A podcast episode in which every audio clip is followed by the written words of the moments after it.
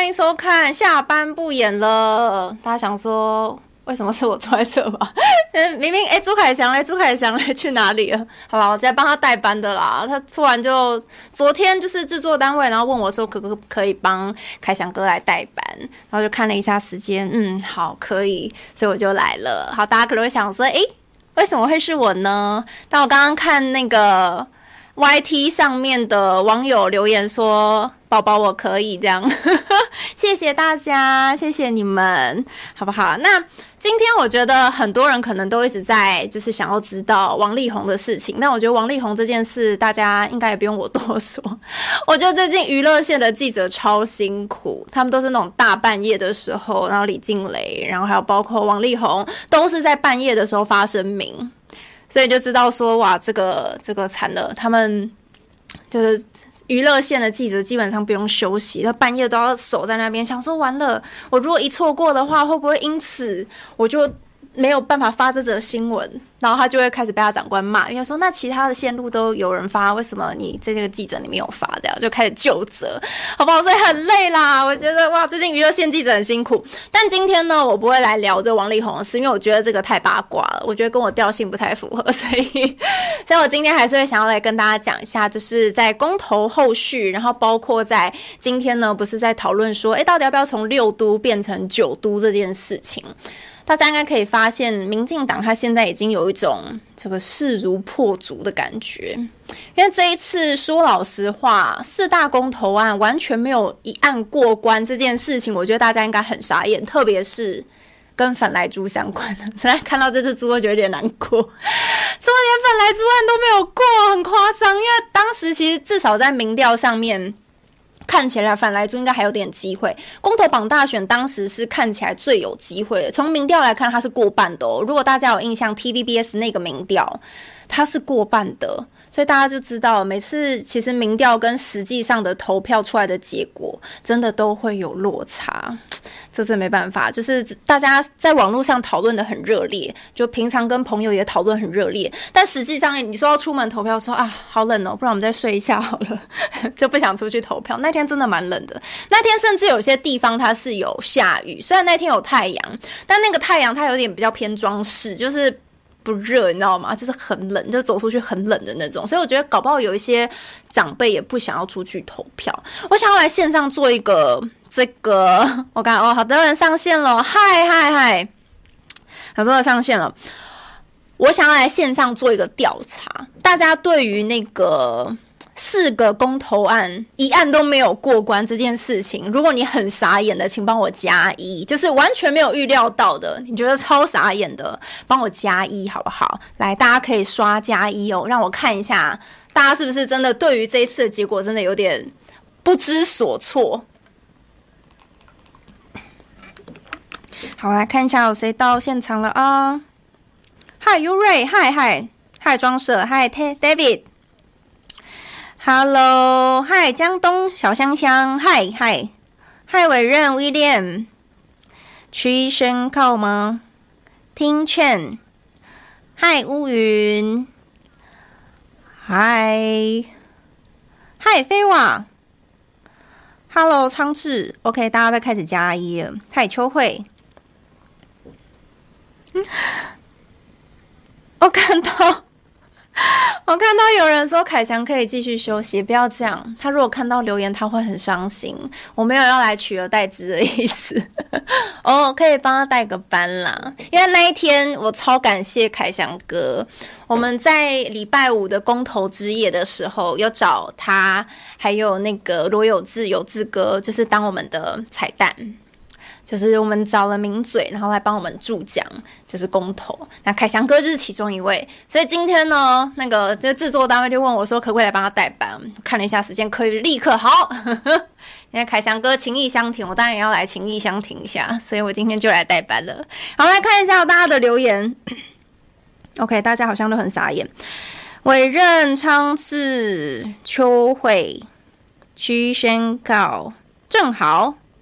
庄舍说不意外，飞瓦听劝，Tiffany Chen，丹宁酸，E.T 说感到难过，Coca 拉拉托卡拉拉也是加一。好，我们的小编也说四个都没过，很夸张的加一，好不好？加一，这是空空吗？好看名字。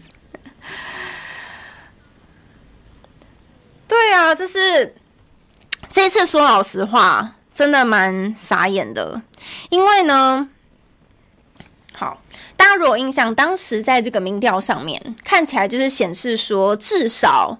可能像在反莱猪或是公投榜大选，它是有机会可以同意大于不同意。但那一天呢，我自己去投票的时候，发现其实因为我没有排队，他不需要排队就可以进去投票。但是它人是一波一波陆续来，然后看起来就觉得，诶，那应该投票率应该不至于到太差。但是因为没有排队，所以看起来应该不会到太好。所以现在就很令人担心，就是变成说。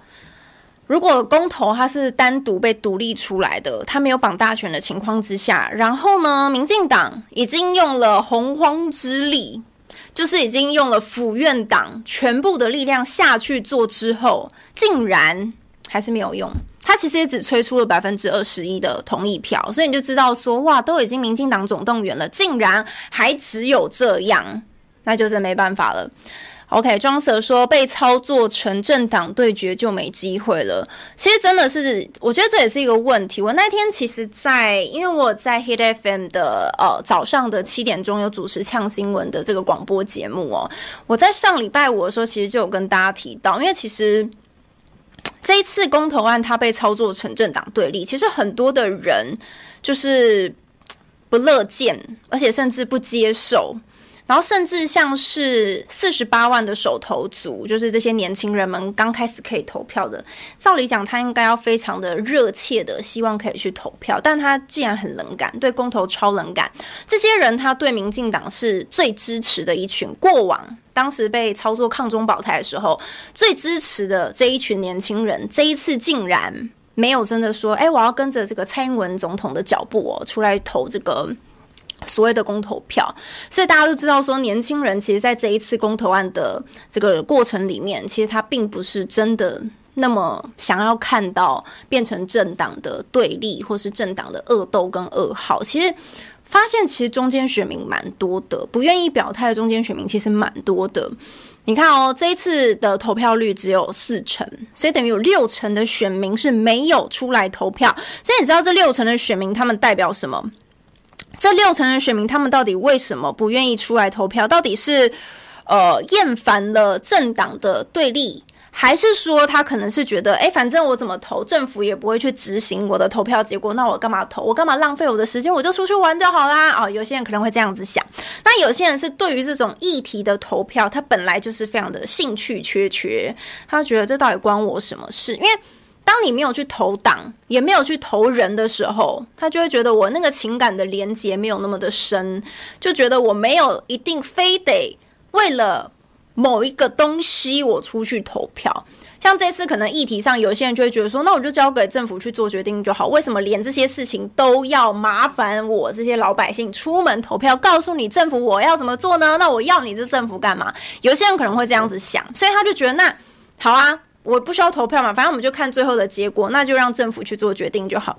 所以其实这六成很大的一部分，可能有很多这样子的一些理由。那还有一个理由是，他可能是相信政府，就他可能是比较偏。浅绿，然后中间一点的，当然深绿就更不用讲，深绿的话是一定这个回去投票的。但如果他是比较浅绿，然后中间的，他可能就觉得好，还相对相信政府，所以他就去做投票。所以我觉得这件事情，它显见是说，政府其实他现在被。呃，不信任或是不满意的那个程度没有那么高，没有像前阵子就是疫情爆发的时候那么高。疫情后来压下去之后，大家疫苗也陆陆续续打到了，所以其实大家对于那个呃，怎么讲？他对于那种就是讨厌政府或是他不信任民进党这件事情，就没有像之前那么的严重。那也因此导致了这一次的结果，六成的选民是不出门投票的。我当时其实，在广播节目上有讲，因为民进党非常的具有凝聚力，而且也非常的会煽动他的选民跟他的支持者，所以一旦呢，民进党他支凝聚了他的这些支持者出去投票之后，站在他对立面的这些选民们。如果没有积极的出门去投票，那最后就是由绿营的这些支持者们去决定台湾的未来走向。其实，所以当时有一直呼吁大家说，不管怎么样，你投同意票或是不同意票，都拜托你出来投票。但这件事情，你说真正的反映到所有的民众身上，并不是所有的人都愿意出去投。大家可能就觉得我看戏就好了，我在旁边观战就好了。可能就觉得啊，好像跟我没有太直接关系。我觉得合适重不重启跟我没有关系啊。然后公投要不要绑大选，好像跟我也没有关系啊。很多的人他对这些议题是冷感的，甚至根本就不知道。又或是说，那一天我听到有人在讲，他说。呃，去投票的时候，发现旁边的市场人比那个投票所还要多，他就觉得很紧张，想说完蛋了，大家都在买菜。进去跟他们说啊，今天有那个公投日投票还，说啊，投什么？什么投票？不知道。你就发现都已经。蓝绿两大政党宣传成这样子，然后包含其民众党也都一直有在宣传，但是最后的结果还是呈现这样，很多人还是不太晓得，诶，公投到底是什么？我要投什么议题？那投了之后，政府真的会照做吗？就很多人其实很多很多的问号，所以这的确就是一个比较大的问题。所以这一次其实，呃，很多的人可能会说，对于国民党是一个重挫。像包含路透社他的报道里边就写说，觉得对于国民党是一个重挫，但我觉得他对于不止国民党，其实我觉得包括对民进党也是有一些警讯在其中的。然后包含其实对民众党也都是，我觉得他对各个政党都是有一点警讯，因为你看哦，六成的中间选民吹不出票来，大家不愿意出来投票，那变成说他只有是各政党的一个基本盘，他去做一个对决。那中间选民他不出来，那到底谁？就是可以把这些中间选民的票给吹出来呢？这其实问题很大。如果在接下来，比方说明年的呃一月份，还有中二的那个立委补选，这是国民两大党他们正在进行的事情。然后再来就是明年的大选，到底该怎么办？中间选民到底要怎么样才可以满足他们的需求，才愿意出来投票呢？这事情就变得非常的严重。所以我其实自己有在观察，我觉得最近好像大家对于那种。呃，政党之间就是一直那种互相的谩骂啊，或是说，哎，一直比批评指责这件事情。其实我觉得，好像很多的中间选民他已经不是那么希望看到这样子的一个现象，所以变成说，接下来到底要怎么样去把中间选民可以让他们慢慢的出来投票？我觉得这是一件比较重要的事情。好了，再来就是为什么刚刚有提到说，民进党不能讲，他就是一定。就是会选赢，或是说这一次民进党就真的是胜利。好，飞娃说九都真的很嗨，升吧都升。好，这个呢，我们等下会来聊。我觉得这个跟公投的后续其实是有关系的。民进党他现在就是一副那个势如破竹哦，他觉得四个案子都没有通过，所以代表这个人民信任我，他没有出去投票。但你说完全民进党有胜利吗？其实不完全嘛，因为刚刚有提到，其实才四成的人出来投票，你可以代表全部人的民意吗？诶，其实也没有。那民进党又怎么说他已经赢了呢？他真的赢得很光彩吗？赢得很漂亮吗？其实也没有。好特别哦，其实有几个县市，他们自己也是惊呆了。你看桃园、基隆、新竹这几个县市。都是绿营执政的县市，而且他们的执政的首长还是他们党内的政治明星。不管是你看林志坚也好，郑文灿，还有林佑昌，林佑昌算不算政治明星？呃，我觉得这个大家可以自己评比。但是我觉得林佑昌他是很喜欢一直想要去争取一些版面啦。所以这几个其实他们至少在党内，对于他们的各个县市的一个执政首长，相对而言，他们是比较有那种声量的。但是竟然在这几个县市都是同意大于不同意，所以其实民进党他们有一点惊，有一点惊到。虽然这一次四个案子都没有过，但他们其实自己有发现到，完了这样子对于接下来的九合一选举可能会有一点问题。那变成说，他们已经府院党总动员哦，然后总统都去啊，行政院长也去啊，副总统也去，他们的规格拉到这种层次。然后整个从头到底这个基层。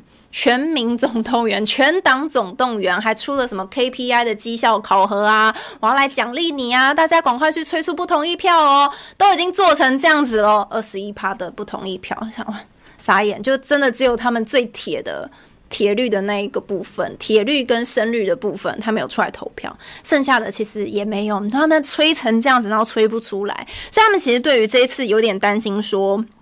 会不会之后民进党在这几个县市，他的接班会出现一些问题，所以导致他们现在就开始在思考：哎，赶快谈一下县市合并啊！你之前说那个县市合并，赶快再拿出来讲一讲啊！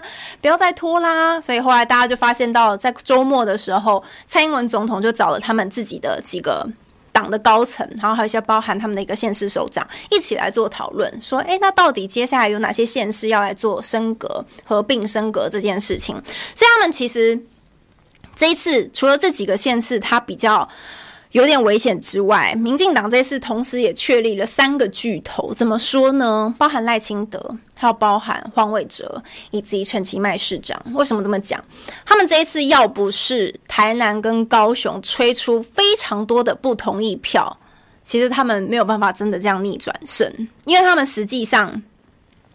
大概有呃十二个县市，十二个县市它是同意大于不同意，那四个都不同意的是只有八个县市，所以你就知道，认真以县市的数量来做计算，其实民进党没有说真的赢到哪里去，只是他看总体的话，的确看起来，哎，好像是好像是民进党有一些赢的一个这个现象哦，但变成说。他们这一次为什么要赶快来提表态，说，诶，那我们接下来要不要就是赶快来合并升格这件事？所以不只是新竹，然后包括他们也提到了说，哎，那彰化县市也可以啊。然后另外就是这个云云林跟嘉义的部分，都说要来做合并，然后是直接来升格。好，那现在呢，听起来。原本报道所写的是，哦，党内现在这个那一天的开会啊，讨论的过程啊，大家都非常有共识。总统府发言人出来这么说啊，都很有共识。但据我的消息来源指出，其实并没有。民进党其实他们在那一场会议里面，其实没有说真的非常的高度共识。我听到的消息是说，他们其实有一点点 concern，包含像是在嘉义的部分，陈明文根本就不愿意。说真的。明年就是选举年了，你今年突然跟我说我们县市要来搞什么合并升格，你知道会少了多少的位置吗？到乡镇长都会少非常多的位置，县市议员他一合并之后，他的那个席次肯定是会缩减。那缩减以后，请问谁要被淘汰？他们早都都瞧好，你知道吗？很多都啊，早就都谈好了。你现在你突然跟我说要合并升格，那好啊，那你告诉我我要去哪里？你要把我弄去哪？你要给我什么利益也好，就是你要叫我去哪里，所以其实嘉义这边基本上应该不太可能，不太愿意。那再来的话就是彰化，彰化当然他们其实是以他们自己的一个人口数早就可以升，但是就是你知道也不知道为什么变成这样子，搞得好像新竹必须要先这个帮他们调降这个地制法的一个人口数，然后呢让他可以顺利的合并升格。所以其实现在主要看起来。就是在为了新竹铺路嘛，他们就是在为了林志坚选这个市长这件事情继续铺路啊。那你知道，其实在，呃他们的这一次的会议当中的讨论，他们最后我听到的是，他们取得的一个结果，让柯建铭总招去处理，因为呃林志坚当时是柯总招他的助理嘛，在立院的助理，所以他们其实那个师徒的情谊是非常非常的深厚的。因此呢，柯总召就一直很想要帮林志坚。那现在呢，他们后来得到的一个共识是说，好，那不然你就柯总召你自己去找你们党内的党团的成员们，你去寻求他们的认同，到底要不要来修地制法？那地制法其实说老实话，他整个里面就只想要修一个字而已，他就把且。改成或，所以他就直接把那个人口数做了解套。他其实只改一个字而已，他就把人口数做解套，所以变成说哦，不用到一百二十五万人，我也可以去做升格这件事。好，所以呢，现在呃，变成柯总召自己要去想办法。要如何让党内的党团成员愿意来做修法呢？是不是又要拿什么东西换？诶，我不知道啊，这个不好说。就是民进党的家务事，我也不方便评论太多。但是呢，你如果真的要去协调的话，那势必你可能有一些东西要去做交换。不然说老实话，你都已经离县市首长的选举年那么近了，你现在突然跟我说要做这件事情，嗯？这个问题其实会蛮大的，所以他这次说你自己去寻求他们的认同，然后不要去用什么党纪处分，因为以往，比方说以往在民进党团他们自己的投票上面。他们都是要求说，哎，我们党团所有的这个立委都要一致哦，就是一起投不同意啊，或者是一起投赞成，或是一起投反对。如果有违反的人呢，哎，我就要党纪处分了。好，他们一般都是这样，所以他们都会尽量非常的团结。但这一次呢，他们是让柯总召自己去找党团的委员们，自己去瞧，去说服他们。但如果他们不愿意，也不能处罚他们。所以这一次其实他给的弹性是蛮大的。就他是保有一些弹性，他没有直接说要让，就是新竹非得要合并升格不可。因为说老实话，你如果硬去弄的话，其实他还是会有一些反弹的部分。那再来就是，你说国民党他到底要不要去接受这件事情哦？因为民进党现在的盘算是这样，现在是六都，那以民进党他们自己内部的一个算法啦，比方说，好，可能台北、新北、台中可能。比较不是偏绿的嘛，那再来就是绿的的话，部分大概就是桃园，然后台南还有高雄，他们比较稳，所以现在假设比较三比三的一个状况。那如果加上了第七都新竹，这个就非常的有趣了，因为新竹呢，他们认为如果林志坚出来选的话，有机会再拿下一席，那因此他们可能就可以拿下四都。对民进党而言，他们现在在图的是这个东西。那你说到底有没有机会拿下四都？这也非常有趣。大家现在就在想说，那国民党他到底要怎么选择？国民党说老实话，新竹对蓝营而言其实比较铁，它蓝大于绿的那个结构是比较稳。但要不是因为林志坚他。你知道比较政治明星，然后赢下了新竹市，但因为他接下来八年到任了，他得下来。如果不把新竹呢重新的去做合并升格的话，这位政治明星就不能再继续选啦。所以他们一直在为他量身打造一个 一个位置，你知道吧？一直不断的为他去做一个铺路。好，那国民党他到底要不要去接受这个游戏嘛？因为说老实话，假设我不合并升格的话，国民党有机会就稳稳的拿两两个位置，就新竹县跟新竹市。好，那民进党他有可能原本是减一的，就是他的一个县市首长他会减一，但如果他愿意合并升格的话，诶，那民进党就有有机会变加一喽。好，那刚刚大家有想到国民党。新竹县加新竹市，他这样可以加二，对不对？如果说杨文科出来选，但最后假设没有选上的话，那他们就是直接就是直接减，直接减掉了。他等于说是直接就减减一减掉了，因为他整个新竹就没啦。如果假设被绿营给拿去的话，那他就什么都没。他原本有机会加二的哦。但如果他加入了这个战局之后，如果没有拿下新竹整个合并之后的话，他就直接就什么都没嘞。所以其实对国民党而言，他的赌注有点大。但是因为现在听起来，听说就是杨文科县长，他对自己好像也有一点点信心，因为他觉得他自己在新竹县是稳的。那再加上新竹市的一些蓝营的票仓的话，他觉得是有机会可以来放手一搏。但你说国民党他自己党中央的一个。呃，如何去做衡量这件事情？我觉得的确是可以再来，可以观察一下，到底是不是真的有机会可以让他们来做这件事情。好，我们来看一下大家的一个留言哦。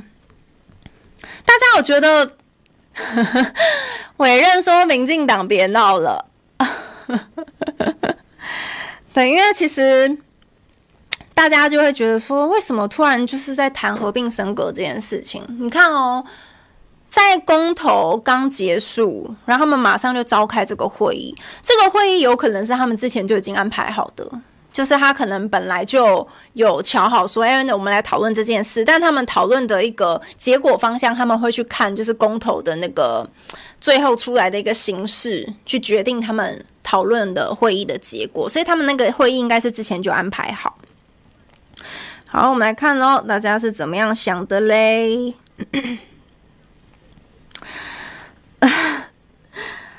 好，看哦。哎，洛卡说九都？问号，太闹了呗。威廉说六都已经很好笑了，现在竟然要九都，凑个十都不好吗？哎，我们的小编说了，整个大陆就四个直辖市，然后台湾变九个，嗯，然后哪里怪怪的？因为其实像柯文哲市长也是有讲啦，他就说他觉得，你看原本六都其实就已经有点夸张，说他变九都就真的有点太扯。因为其实他应该是整个的国土规划去做通盘的一个考量，而不是说我为了某个人，然后量身打造一个让他可以选上的一个位置。所以你知道，其实民进党就是时不时都一直在想选举这件事情。其实民进党真的很会选举，我觉得从这次的公投就可以看得出来，他非常会选举。我们大家可以再聊。好，看一下哦，大家有什么样的想法嘞？乌云说桃园没人能操控啦，况且接下来蓝绿红黑黑五强在抢，好期待明年，很期待明年的。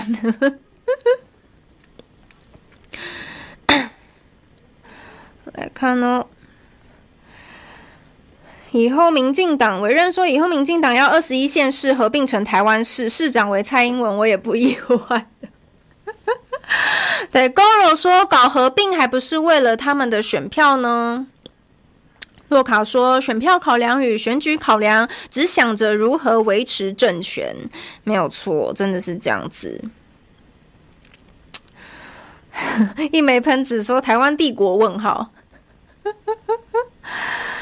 哎，这个真的就是这样，因为其实你看哦，乌云也说桃园难说，蓝绿各半，这次的地头蛇要选。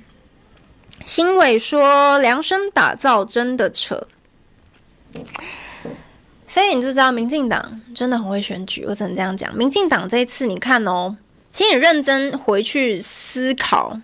呃，虽然他们是有办了两千一百场的一个公投说明会，没有错，他们也很努力的在宣讲他们的东西，但他们宣讲出来的东西可能。”你说他是不是全部都是对的？当然有部分可能让人家觉得是假消息嘛，因为他一直说啊，这个是啊反美猪公投，反美猪不是反莱猪，然后大家说嗯，没有啊，我整个公投主文里面没有出现美国猪肉这几个字，你知道没有出现美国两个字，但他一直跟你说那是反美猪，不是反莱猪。然后再来就是三阶，他明明是迁移，就是要三阶迁址嘛，三阶迁址呢，他就说停建三阶。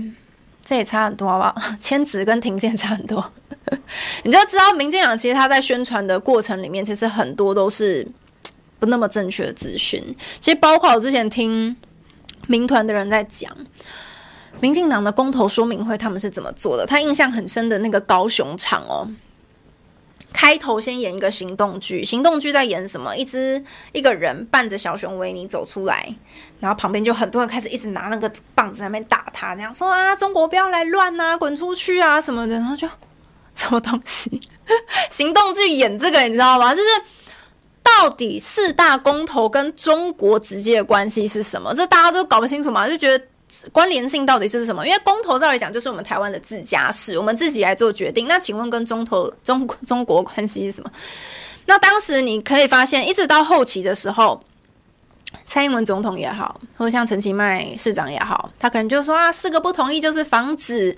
怎么中国来并吞台湾？然后呢，包含蔡英文总统也是说啊，这个要四个不同意啊，不然到时候台湾又又回到那个被中国什么控制的范围之内啊，什么之类的，你就觉得到底差关这这个关联性是什么？但你就会发现，民进党很会用这种话术。你看，包含像是莱猪这个议题，为什么最后他那个差距拉到那么近？民调差距拉到很近之后，然后最后公投的结果出来，竟然是翻盘的。因为他们到后期一直不断在用经贸的议题在打，他说你这样子我们进不了 CPTPP 啊，这样我们之后很难跟国际去做生意啊。你看韩国都已经嗯、呃、可以来这个接受莱猪了，他已经是可以进口莱猪，那他现在也想要来申请加入 CPTPP，我们好想赢韩国，是不是很会诉诸这种情感的诉求？民进党很会用情感诉求。今天我早上在跟那个。国民党的文传会副主委黄子哲哦，他就是有来我的那个广播节目，他就说：“哎，你看民进党就很会用这种情感诉求。”他说：“如果国民党……”国民党就很认真的在讲讲那些内容嘛，他说还是其实他们也直接用情感诉求，会不会催出更多的票？因为其实民进党他很会用那种意识形态或是一些那种呃想法上面的对立，他去升高那个对立，让更多的他的支持者愿意出来投票。他那样的做法可能中间选民会反感，但是可以去凝聚他的铁票，他的中心的支持者他会愿意出来投票。那因此民进党就达到他的目的了。所以这个最后的结果就是长这样。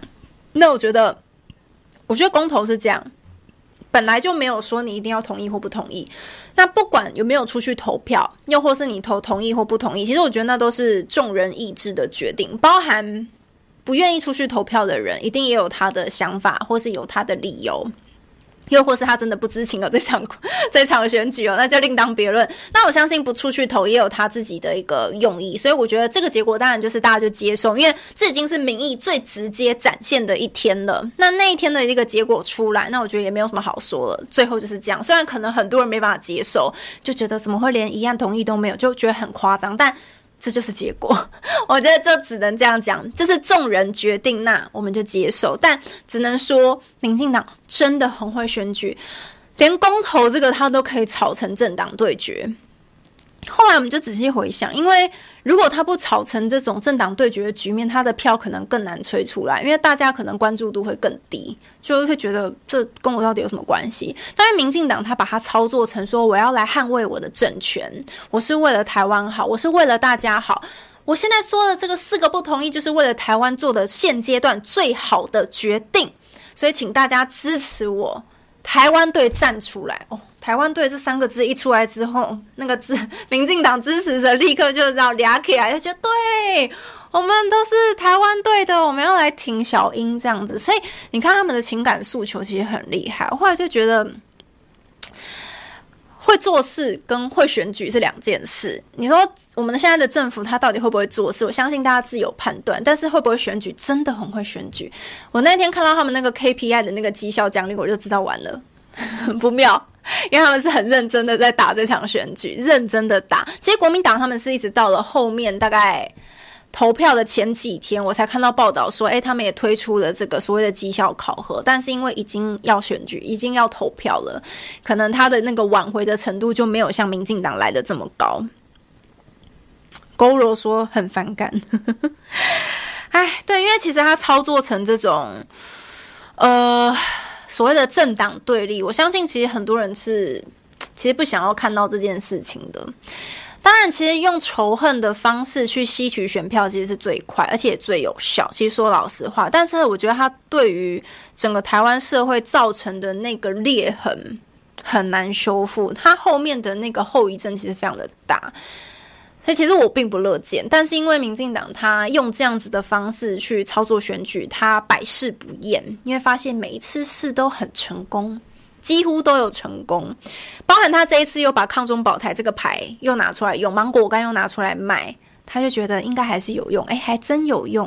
因为之前本来以为在三 Q 的那个选举里面，三 Q 他算是抗中保台的这个非常明显的一个意见领袖哦。虽然他不是民进党，但是他也觉得让人觉得他跟民进党走很近嘛，所以差不多差不多。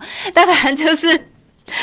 当时他的被罢免掉，其实很多人觉得说啊，你看民进党，你看看你，你那个抗中保台失效了吧？不要再每次那边抗中保台了啦，被看破手脚了啦。所以他们后来就整个。动起来说哇，那不行！我公投我一定要认真的去做一个应对，不然我到时候可能政权真的会有危险，甚至我的苏内阁会不会因此而被倒阁？他们很担心，所以他们后来公投是真的认真的出来吹票。之前他们本来想要就这样淡淡的让他过去就好，但是没办法，他后面发现不行，我必须要出来把这些我的支持者凝聚起来，所以他们就疯狂的下去做。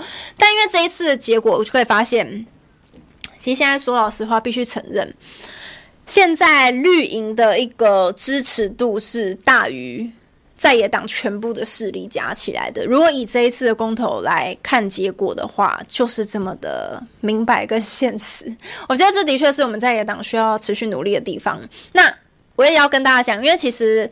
呃，很多人就会问说，奇怪，为什么好像这一次在整个版面上，我只一直听到四个不同意，四个不同意，他们还会搭搭配手势哦，大家四个不同意这样子。他说，为什么好像在版面上没有看到太多在野党的声音？问题就来了，因为现在很多的媒体都控制在民进党手中啊。所以我朋友那天在问我，他说奇怪，为什么在野党感觉好像没有太多的声音跟版面在？这个公投的主题上面，那一直看到的都是跟民进党相关，就四个不同意，四个不同意，很洗脑，洗脑到最后，很多人就是觉得，哎，那好像就是不同意，就因为他没有听到其他的声音嘛，他说，哎，那就不同意，所以进去就不同意，不同意，就一个一个盖这样子。所以我觉得这是现在，因为媒体如果呃在野党做了一些事情，包括大家自己看哦，其实像民众党的话，我们是有民主战车，我们是有到处的去全台湾做宣讲，这些事情都有做，我们也办座谈会，什么都有做。但问题是媒体出不太去。再来一下，你看像国民党也很认真嘛，那个罗志强议员他去夜宿凯道，然后再后面还有像黄世修啊、侯汉廷啊，然后好几位就是有去陆陆续续去绝食。但你说他的版面呢？他实际上被报道出来的那个声量呢，其实就很现实，因为其实你知道，大多数的版面还是在民进党身上，所以。我觉得这是一个资源非常不对等的情形。那包含像好，比方说现在在我们这个五二新闻俱乐部哦，很感谢我们的观众朋友，很感谢我们的网友持续的来听，就是我们频道里面的这些声音，因为这些声音哦，基本上我认真讲，这些我们现在这些声音哦，可能是非主流，你知道吗？很容易被打啦，就是然后网军一言不合就来出征之类的。就是它是非主流的一个情况，然后可能大多时候我们在一般的传统媒体上，这些声音是出不去的，所以就很感谢大家还是有持续的来听我们的声音。对，奥斯卡说百分之九十的媒体都在民进党的手下，这就变成这样。其实我说老实话，有没有媒体能够来帮忙传播讯息，其实真的还是蛮重要的。如果没有的话，就会变成像现在的样子，就大家好像都只看到民进党的说法，然后最后就一直洗脑、洗脑、洗脑，到最后就变成就是民进党的样子，然后就就哎，这不知不觉怎么就跟他一样立场了？这样，因为一直被洗脑。他虽然讲了民进党，其实他在过程里面他讲了非常多奇奇怪怪的理由，然后就。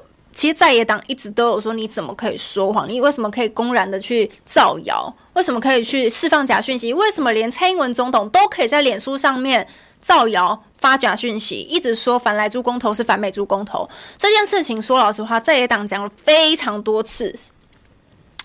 但是又怎么了？就是因为媒体其实也不太敢报，一般媒体其实也不太会报这个东西。他可能顶多在平面媒体上面会去写。那平面媒体它比较多是在网络上，可能年轻人会看到，但一般的长辈他习惯看电视，但电视媒体他不太会报这些东西，所以也就因此呢，在野党其实声音是一直有点出不太去的。好，所以我们刚刚其实也有讲到，因为嗯、如果说现在。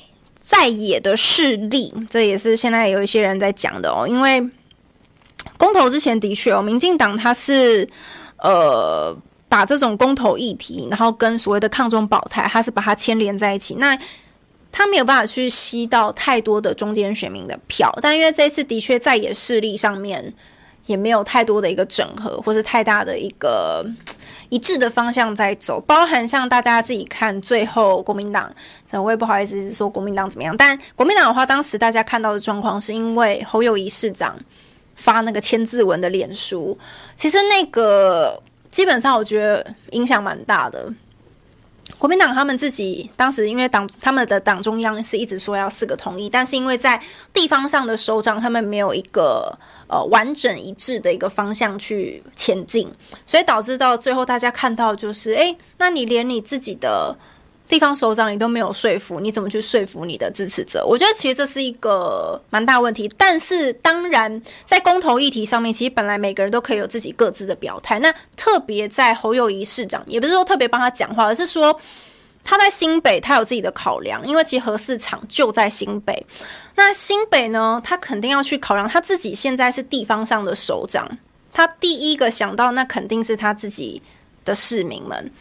那你说市民会真的希望核四厂盖在那边吗？其实最后大家可以看到，重启核四那一案在新北是唯一一个是呈现不同意，另外三案都是同意的，但是就是重启核四那一案是不同意居多，所以这个就是新北市民他们的一个心声。那也因此，为什么当时侯友谊他会去做这样子表态？其实侯友谊市长他也没有直接说我就是反核四，他其实并不是这样讲，他的意思是说。要有和安才有核四，它前提是这样，所以他其实没有直接非常直白的说，哎，我就是不要合适。但是呢，这还没办法，因为他当时发了那个签字文之后，真的是 被蓝营围剿，再被绿营围剿，内外夹攻，蛮辛苦的，其实蛮惨的。那个时候真的蛮惨，所以一直直到后来。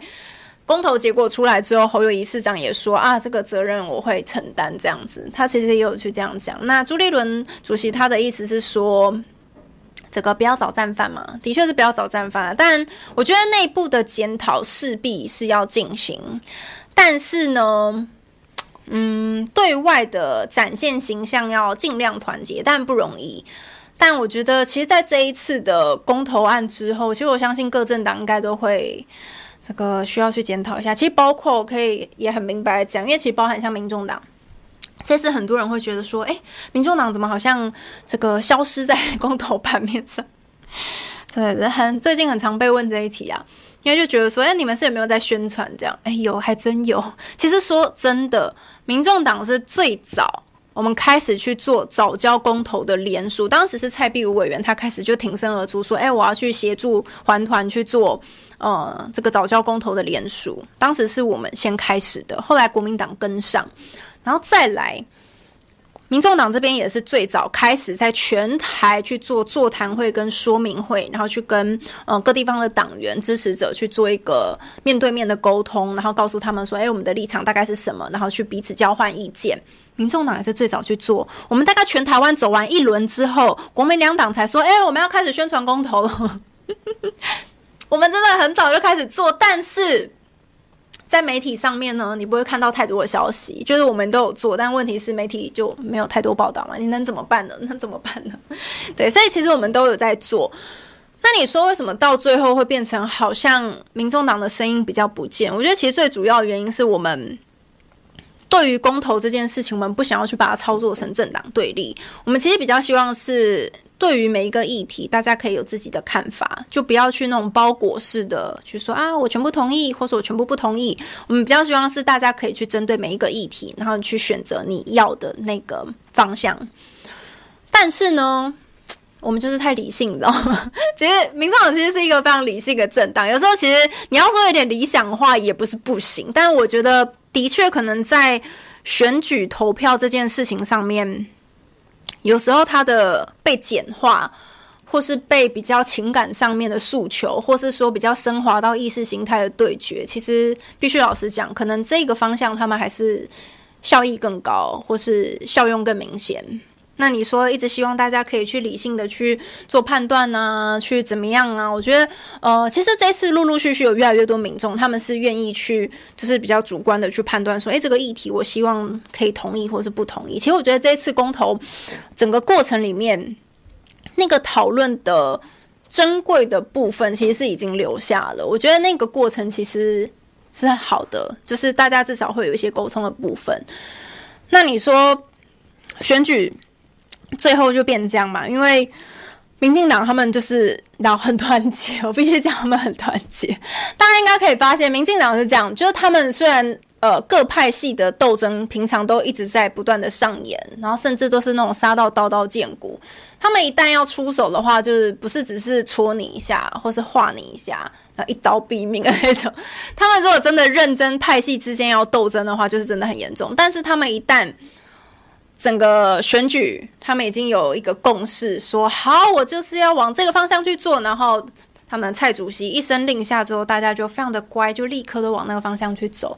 反正民进党的党性是这样子，但是相对于其他的各政党的这个党派，跟民进党的那个整个党性就其实落差非常的大，包含说要不要去怎么催出自己的支持者出去投票这件事情，就可以发现到其实落差还蛮大的，好吧？所以希望大家就是这一次公投，不管怎样，不管你有没有出去投票啦，那相信在之后二零二二年的时候，大家还是可以多多的去思考一下，这个投票还是很重要。我觉得其实现在可能越来越多的人是，呃，或许不完全看党派。其实你认真看这一次，他只催出了二十一趴的不同意票，你就知道其实不是每一次民进党的选举都非常的稳赢的。他们这一次，就像我刚刚提到，他们有几个县市可能有点危险，然后接班可能也出一点问题，所以他们现在就是一直在思考说啊，那合并升格赶快弄起来这样子，这都是有他们自己的考量。所以我觉得接下来应该这样，我不知道大家怎么想诶，因为其实很多人都有跟我说，就是。蓝营跟白营到底有没有机会可以合作这件事？但我很想要跟大家讲，因为当时，呃，我们自己其实内部啦，或者其实外面有一些声音嘛。因为其实最刚开始的时候，大家如果印象，呃，国民党在选党主席的时候，朱立伦主席他曾经说一句话，他说他要重新的把国民党壮大。所以这句话的言下之意就是，我要把我自己弄强，所以我不一定要合作。所以当时很多人都问我说：“哎、欸，宝珍，那你们民众党跟国民党到底有没有机会可以合作？”但因为之前就朱立伦主席讲了那句话之后，大家就心里想说：“嗯，那要合作好像可能有点困难。” 但因为必须讲，之前在江启臣主席的那一段时间，至少我们在立法院其实有一些议题是可以合作，现在也是可以。但是当时江启臣主席他可能对于跟其他阵营。合作的这个开放性跟弹性相对比较明显，就是比较大。但因为朱立伦主席他的一个调性可能比较不一样，他有他自己的一个想法，所以你说到底两个党派之间有没有机会合作？其实我知道很多人都一直很希望，就是再也可以去做合作。但因为毕竟每个政党有他自己的理念跟想法，如果理念想法一样的话，就不会是两个党派了。所以当然都会有不同的。这个想法，那我觉得针对议题其实可以合作，但很多人又开始问，他说：“诶，那这样子的话，之后的选举有没有可能会合作？”诶，这又是一个更难的议题。你知道，光是要议题的合作，其实就已经不容易了。但是如果要弄到选举可以来合作，那问题就更大。因为其实当然有一些人会可能会讲，我必须说，因为其实以民众党现在的一个状况来呃来看的话。打县市首长的选举真的会蛮辛苦，因为毕竟我们还是一个偏小党的状况，我们是第三势力的小党。那你说打这种大型高规格的一个地方首长的选举，其实必须说是真的会蛮困难。但是我觉得不管怎么样，肯定会去嗯这个争取到一些民众的支持嘛。那不管怎么样，一旦我们争取到部分民众的支持的话，可能对于蓝营或是绿营都会有一些影响。那他们又。会不会想要来跟我们谈？这我不知道。但是很多人会觉得说，哎，那可以谈谈看嘛。就你如果说不想要票被我们吸走的话，那他可能要某一种程度去做一个呃妥协也好，或是看我们怎么去谈这件事情。其实也蛮多人在讲的，所以。我觉得接下来可能在明年的这个选举里面哦，可能接下来慢慢会有一些变化。就现在看起来，好像的确两个党派不太有这个机会可以合作。但是对勾罗说，民众党才两岁。哦，对，我正在想说，因为其实民众党真的是，就是民众真的是，嗯，对，年纪很轻啦。说老实话，我觉得还在学走路的阶段。但因为大家对我们的一个。期待或是期望，可能不只是希望我们还在走路，希望我们已经可以跑或是飞了哦。所以我们一直在努力当中。但其实像刚刚那个江东小香香有讲，他说其实，嗯，像包含这个公投榜大选，我们不愿意合作支持，那就没法做议题合作啦。我可以跟大家说，其实公投榜大选哦，之前民众党的想法是这样。我们当时其实最刚开始出来的一个定调，我们相对比较没有那么希望公投绑大选，但我可以跟大家说原因是什么？因为当时我们担心说公投跟大选绑在一起的时候。有可能会去重现二零一八年的那个乱象，比方说我还在投票，你就给我在开票，因为当时其实选务它非常的混乱。当然，如果他可以去把选务人员或是票轨做增加的话，这些事情应该是可以被解决的，这另外一件事。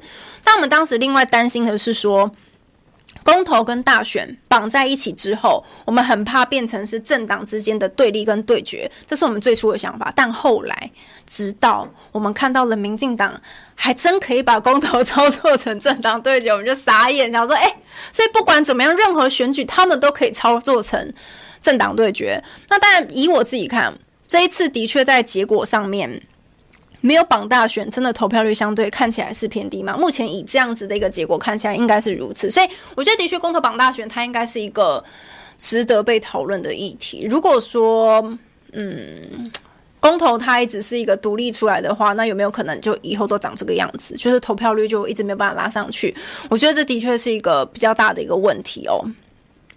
好，今天阿 Kira 说被打了，股市跌了。我跟你说，因为那个今天就是股市就跌吧，然后很多人就说啊，民进党不是说那个四个不同意台湾更有利，就说啊，怎么四个不同意，然后股市就没利了？这样 他就很傻眼。啊，我来看大家的一个留言哈。好，对，飞娃说。飞娃应该在跟民众党讲哦，第一次先认真选议员。我们现在其实的确是在议员这场选举里面是比较，呃，希望在各县市都可以去做一些布局，然后希望可以尽量多一点席次。我们努力中。好，来看哦。飞话说真的不敢吃猪肉加公平了，对，因为现在来猪，来猪就是如此，唉。真没办法呀！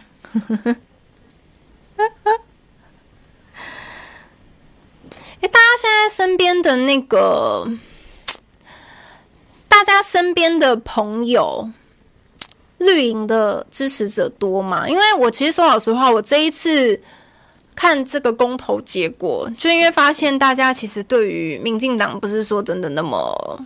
没有到很厌恶，我必须老实讲，就是不是到很厌恶的程度。但是我觉得可能，不管蓝营或白营的支持者，然后相对厌恶民进党是可以被理解的。因为其实我们自己平常在做节目的时候，我们比较多的这个网友也好，就大家的 feedback 通常都是看起来是比较讨厌民进党的。但实际上出来投票之后，才发现，诶，有六成的人没有出来投票，所以代表他们可能。某种程度上对这个政府还可接受，因为如果真的是厌恶到一个极点，他就一定会出来投票，就气死我，就一定要出来，就是投跟你抵制这样子，通常是这样。但因为这一次并没有，所以就发现到，哎，所以大家目前看起来好像对于蔡政府或是对民进党政府还可接受，至少从目前这一次的一个公投的选举里面看起来是如此的。来，我来问看看大家，你身边。绿营就是绿营支持者的朋友有没有比较多？就是多过于可能蓝营或白营的这个支持者，大家帮我加一好不好？勾若说我同学都政治冷感，这次应该蛮多年轻人是政治冷感，应该说公投冷感。Hello Honey 说超级多。小编说：“我都会跟民进党的朋友聊聊。”没错，其实身边真的还是蛮多民进党的绿营的这个朋友。但我发现，我就是我现在其实看到那个民进党的朋友，我其实也不太会跟他去辩论太多，因为我觉得他们的那个 想法就是很绿，基本上比较难去改变。陈杰加一，以前同学支持绿的，左边是我身边红营的挺多的，会飞的山猪加一，飞瓦说很多朋友同事都只会念念绿营，但没有很反。勾若是阿公那边都是深绿的，江春小香香加一，支持绿的朋友肯定最多。嗯，没错。Richard 说：“生活大不易，无暇管政治，反而讨厌讨论政治。”嗯哼，也是。David 说：“不会和不理性的做朋友。”诶，你是说 绿营的支持者这个 不理性吗？嗯，接下来只要笑就好了。愿意表态的民进党比较多。玛莎说：“反正现在国民党无力，只能随民进党乱搞了。”哎呀，飞瓦说：“连友倒是很多绿的，很活跃。”哎，小编说蓝的多。哎，公柔说阿公很讨厌民众党，觉得是中共的，是不是？哇，这个被洗脑的很严重啊！你要跟他说不是啊，是被绿营洗脑的很严重啊！哦天哪！傻眼，所以大家这样看起来应该是吧？就是其实周边应该说愿意表态支持绿营的支持者是多的，就还是他的那个显性的选民比较多，愿意表态的比较多。洛卡说绿营的支持度有开始往下跌的走势，觉得他是其实说老实话，之前二零二零的时候，要不是那个反送中。整个把那个抗中保台的那个情势推到最高点，所以他那个时候其实芒果干超好卖，随便卖，大家就是随便吃，你知道？只要发了就吃，发了就吃这样。但因为这一次他的那个局面，我觉得其实每次选举都跟那个势有关。就他其实为什么可以当时蔡总统拿下八百一十七万票，如果没有那个反送中，很难到这种票数。他是吸到了。非常多的中间选民的票都吸过去了，甚至可能当时有些浅蓝的票都被吸过去了。那你就知道这个选举真的是每次的状况都不一样。这一次的话，是因为他虽然有打抗中保台这一这这个牌，但问题是最近没有太明显的一个事件，让大家真的非常的厌恶。对岸就是，所以他去炒作这个东西，其实是只是去稳固他自己的基本盘。你如果仔细看的话，每一次其实民调出来，民进党的那个民调的支持度大概都是两成多，所以跟他这一次的公投投出来，其实相差不太远，大概就是他非常铁的那个基本盘的那个票。所以这一次其实说老实话，公投就是只是变成了基本盘的对决而已。啊。公友说跟长辈讨论政治说不对，他会高血压。对，不要跟不要跟长辈争论这个。我每次其实因为像我们自己平常在外面这个走跳的时候，在碰到一些长辈，当然他们都会有很多的想法跟建议，也不是说建议，可能会有些抱怨。对，然后我觉得就听他讲，对，听他讲。不要去，不要去特别这个反驳他，或是很想跟他解释点什么，不要让他心情不好，因为心情不好会影响到他身体健康，就这样就不好。所以我其实跟长辈，我不太会去跟他，就是说啊，你一定要相信我，我们怎么样啊？就是想要去把他的那个想法扭转过去。其实也不用，不要不要害人家高血压，这样不好，这样不好。江东小香香说：“小编的同温层好厚。”对呀、小编身边都是国民党的、都来赢的。Gino 说：“那就等二零二四验证喽。”我觉得其实应该就是，其实我觉得明年也蛮关键的。明年其实光是看那个六都，不知道会不会有第七都啦。如果以民进党他们现在的势头，应该会真的很想要推第七都。那到时候就要看七都的。分配状况，也不是说分配，应该说七都最后选出来的一个民意的表现的状况，到底是哪一个阵营拿的比较多？诶，那那个整个局势其实都会有变化，它都会去影响到后续上在二零二四年的那个选举。所以其实我觉得二零二二和二零二四，还有其实包括大家也可以再去观察，可能因为明年一月的时候，那个中二选区的立委补选马上就要这个投票了，一月九号嘛，所以其实时间蛮近的。那当然，我相信，因为现在公投过去了，可能接下来几天，呃，这个两方的一个竞争态势哦，或是彼此在这个舆论上面的一些攻势，可能会越来越明显。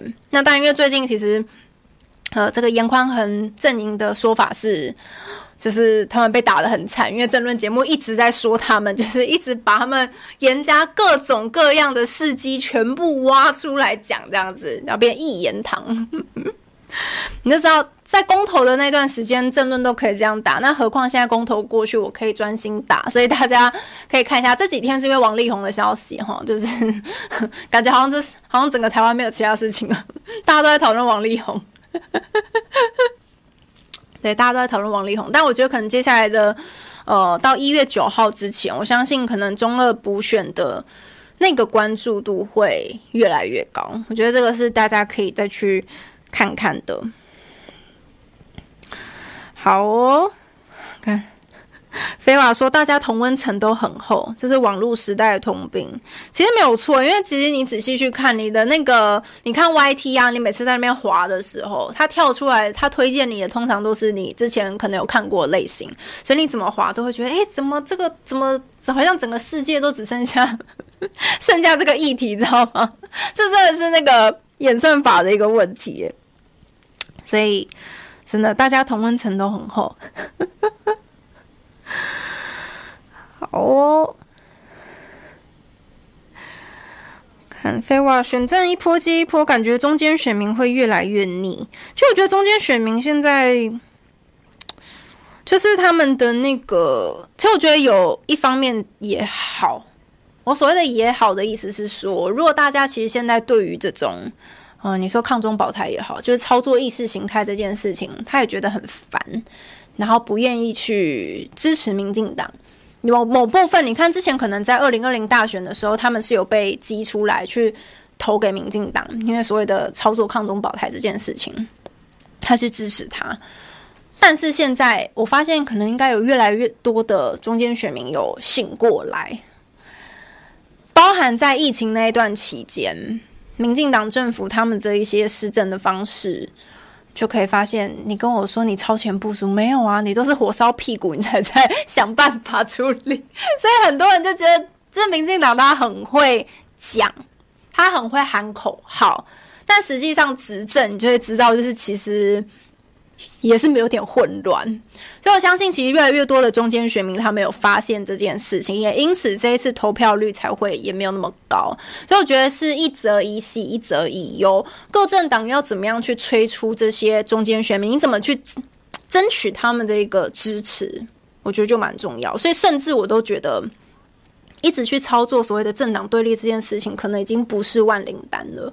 以前每次的选举，大概操作这个就可以把很多的票催出来，但现在可能越来越多的中间选民是觉得好烦，你不要再跟我讲这些有的没的。因为包含我自己的朋友也是，我朋友就跟我说，他们就平常其实不喜欢看政论节目，因为其实政论节目蛮多的时候在谩骂，那他们就会觉得。为什么讲个议题你要用这种骂的方式呢？所以其实很多中间选民他根本不喜欢看这种节目，他就觉得太负能量了。